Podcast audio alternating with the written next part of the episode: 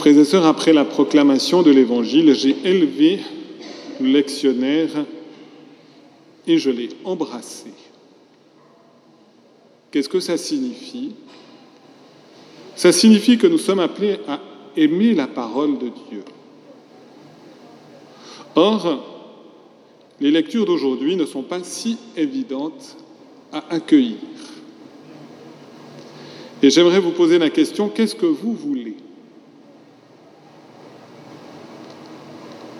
Je mentionne ce que dit Saint Paul, inspiré par le Saint-Esprit. Voulez-vous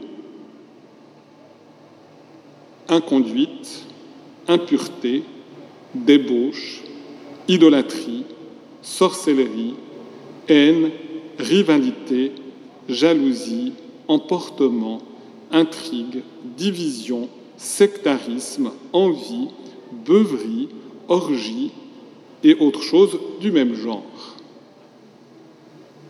C'est plutôt violent. Je vous épargne une description de chacune de ces réalités. Mais ensuite, de la même manière, est-ce que c'est ça que vous voulez?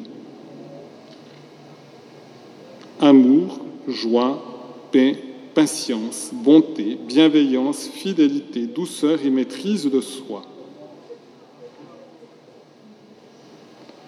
Selon ce que vous choisissez, je dis encore une parole forte,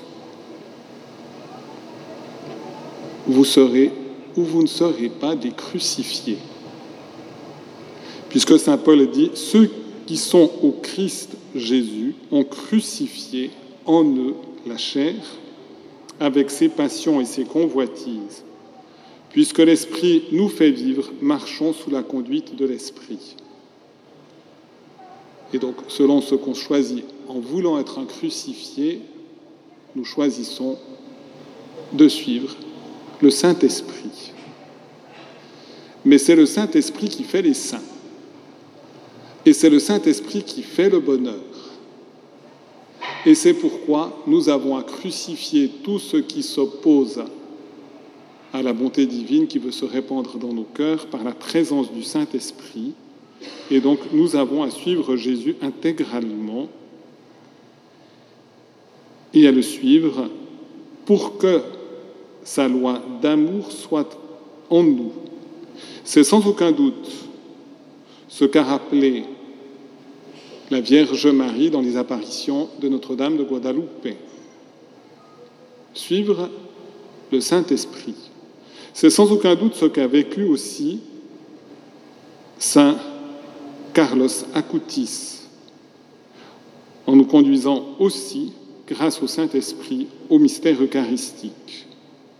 Alors, frères et sœurs, n'ayez aucune hésitation, choisissez.